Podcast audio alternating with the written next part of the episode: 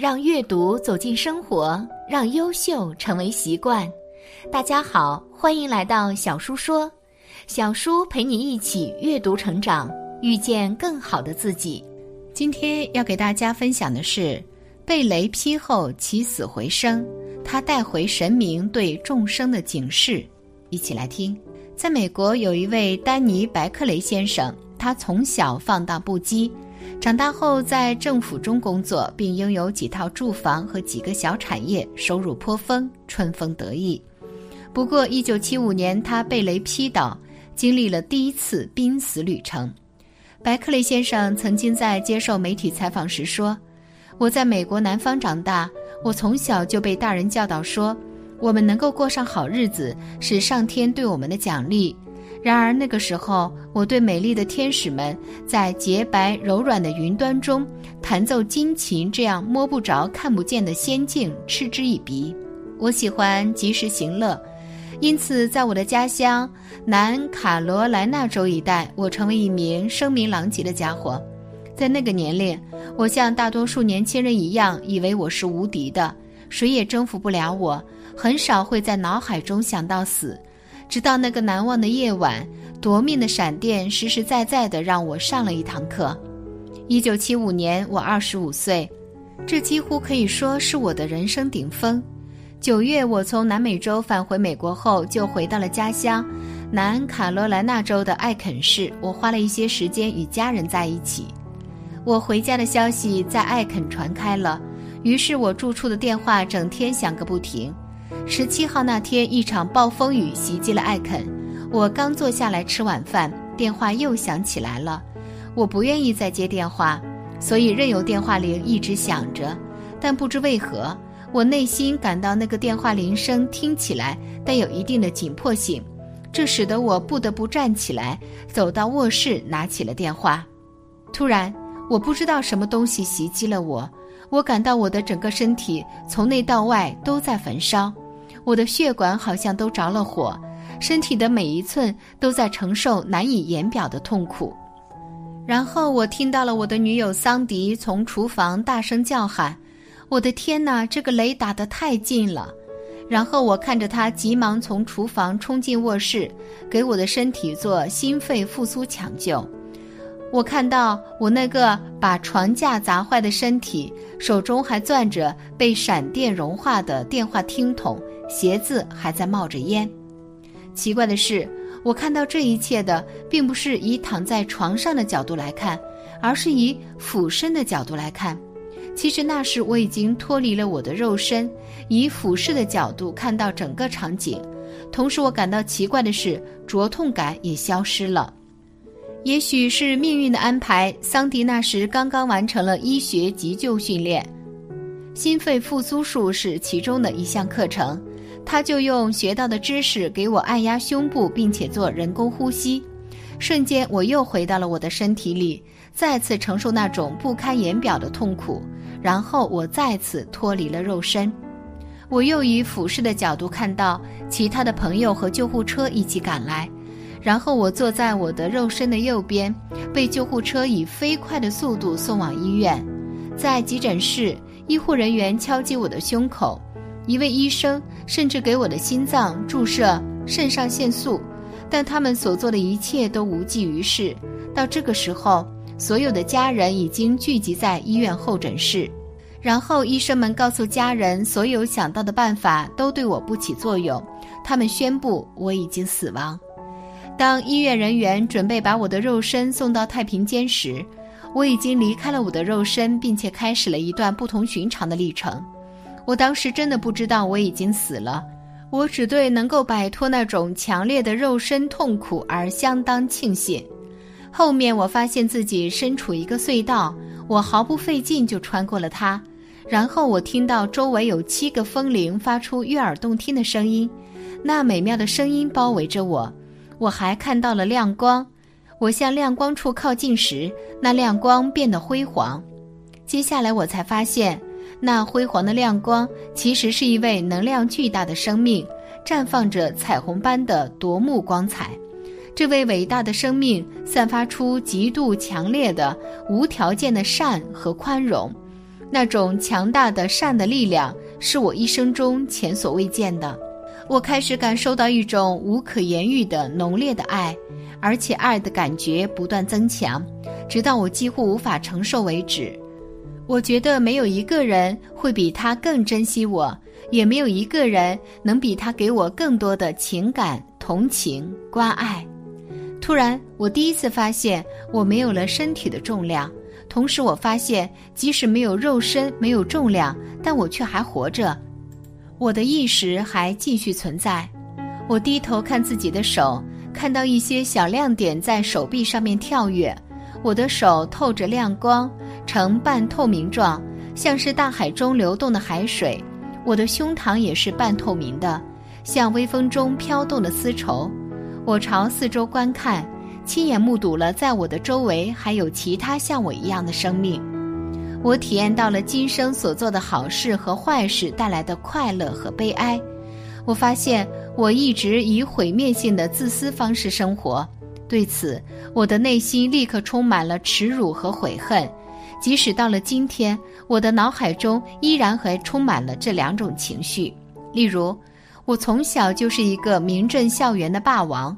以打架和羞辱他人为乐，经常折磨其他孩子，偷走他们的自行车。在五年级到十二年级之间，一共打过六千次架。除了自己前来讨打的以外，我也常常痛殴一些无辜的同学。当我回顾今生今世时，我发现自己跑到对方的身体中，亲身体验到了受害者所感到的疼痛、惊恐。慌乱与无助，而其中又以毫无理由的去殴打对方所受到的痛苦更大。另外，我也曾因为家中的狗狗咬坏了地毯而发了狂似的用皮带抽它，这时我才感觉到了狗狗不是故意的，狗狗也觉得很抱歉，也感受到狗狗对主人的爱。我也知道了我的放荡不羁给父母带来的深刻伤害。我还看到我这辈子所做的事，证明我并非是个彻头彻尾的大坏蛋。例如，曾经有一次，我看到一个农夫正在毒打一只山羊，那只山羊因疼痛而乱窜，致使它的头卡在围篱中，但那农夫还是拼了命的继续毒打。这时，我实在是看不下去了，跳下车拉开农夫，狠狠给了他好几拳。就在回顾的这段人生片段中。我感受到了农夫的羞愧，以及山羊以动物的方式向我说了声谢谢。当我这二十五年短暂的人生回放结束时，我陷入了悔恨和羞愧之中，无地自容。从生命回顾中，我看到了因为我的恶劣行为所带来的死亡和伤害。我们全都是人性大链环里的一个环节，人所做的一切，会影响到其他的环节。那位闪烁着银蓝色光芒的生命给我回放人生历程，我看不清他的面容，但可以感受到他难以言表的宽容和慈善。我明白了，让我看到自己在尘世生活中所做的错事，并不是为了打击我，而是以爱护我的方式教导我。通过对生命的回顾，我知道了应该如何纠正我的错误。我要用善的力量重塑自己。那位伟大的生命还说了这样的话：“你们人类是真正的英雄，那些敢于来到地球的生命都是勇士，因为他们以其他生命没有的勇气在做事。”在我被送回地球之前，那位伟大的生命把我送到一座水晶城市。这个城市的大教堂是一座全部由水晶装饰而成的精美建筑物，放射出令人敬畏的耀眼光芒。在这座为赞美主而建成的教堂前，我感到自己是那么渺小与微不足道。在水晶城里，我遇见了十三位闪烁着耀眼光芒的光灵，他们每个人都能发出一种特殊的力量。举例来说，就好像其中一位光灵是智慧，而另一位是力量，还有的是宽容、是忠诚等等。十三位光灵站成一排。在他们的前面有一个水晶构成的讲台，这里仿佛是一座知识的殿堂。光灵一个接一个地走近我，当他们走近时，他们的胸前会出现一个黑色的小盒子，在我的眼前打开，给我展示未来将发生的一些大事件。这么多年过去了，至今我还为看到的那些预言而感到震撼。每一个盒子都有一个荧光幕，像电视机一样。所不同的是，在展示未来时，我感到我自己就是其中的一员，正在亲身经历着将要发生的一件件石破天惊的历史变迁。我还看到了许多天灾，原本肥沃的土地因干旱变成沙漠，原来长着小麦和谷物的地方干旱龟裂，化为焦土。但有的地方却暴雨如注，大地的表层土壤被冲走，河水变成又厚又黑的泥浆，哀鸿遍野。人们拿着杯子和碗，甚至是赤手沿街乞讨，有的人已经连乞讨的力气都没有了，他们蜷缩在地上，只求速死。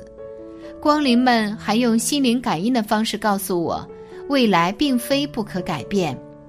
我能真切地感受到光灵们所散发出来的善念。我置身于知识之中，以从未有过的方式接受教导。这里没有课本，也不靠记忆。我获得许许多多的知识，并且知道了应该知道的重要事件。我能够问任何问题，而且都能得到答案。我就像沐浴在知识大海中的一滴水。我只要想到问题，就能探得答案的精髓。在那一瞬间，我的心灵被无形的融入了有形的生命之中，同时我也了解到为什么人们能够以那么多的方式进行思考和行动。我还体悟到了人的生命过程的一个秘密：当走到生命尽头的时候，你会发现自己所拥有的善良与爱。和你在整个生命过程中所付出的一样多。我高兴地对光灵们说：“我的生活将会因为知道了这个秘密而过得更有意义。”而且我还体会到，必须原谅得罪过我的人，摆脱我加诸于别人身上的怨恨。这样做的话，宽恕跟谦虚感会充满我的心。在看过一百多个景象后，光灵告诉我该回到地球了。这时我才想起，原来我已经死了，但是我不想离开这个充满了善与平和的奇妙世界。我记得离开的时候，我是多么的难过。瞬间，我就直接站在了医院的走廊。我也不知道我的意识是如何回到了自己的肉身里面。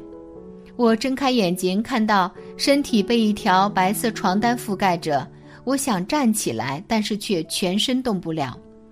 我希望让人知道我没死，于是我用力吸气，然后吹那条盖在脸上的床单。终于有人发现我奇迹般的复活。这时我才知道，原来我的心脏已经停止跳动二十八分钟。所有的人都把我当成了死人，没有人想到我竟然能够复活。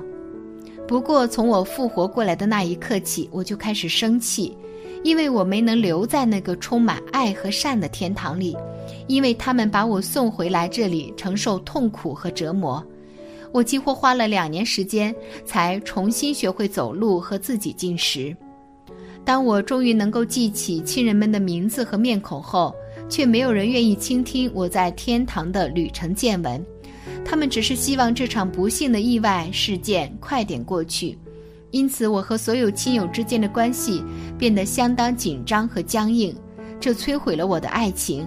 我的女友桑迪因此而离开了我，我觉得我快疯掉了。我知道我的人生被我自己摧毁了。那时我心里只想做一件事，就是回到我真正的家。十四年后，白克利先生因心脏衰竭而有了第二次濒死体验，并且经历了第二次的生命回顾。这一次，他感受到了安宁病房中一位受到他好心照料的老太太发自内心的感谢之情，以及他曾经花钱请一群流浪妇女到餐馆吃饭之后他们的感激之情。白克雷先生在第一次濒死康复后，就履行了他自己要尽力帮助他人的志向，他成为一名临终关怀志愿者。在医院和养老院陪伴和照顾许多孤独的临终老人，他服务了三十多年。其中超过三万小时照顾三百七十五名孤独的退伍军人临终者，直到他们生命的最后一刻。也希望我们能常怀感恩之心。佛说：“万法皆生，皆系缘分。”每一个出现在你生命里的人都有原因，都有使命。没有人是无缘无故出现在你生命里的。每一个人的出现都是缘分，都有原因，都值得感恩。感谢你的观看，愿你福生无量。今天的分享就到这里了，希望你能给小叔点个赞，或者留言给出你的建议。别忘了把小叔分享给你的朋友，让我们一起成为更好的自己。还没有订阅小叔的朋友，一定要记得订阅哦。我们下期不见不散。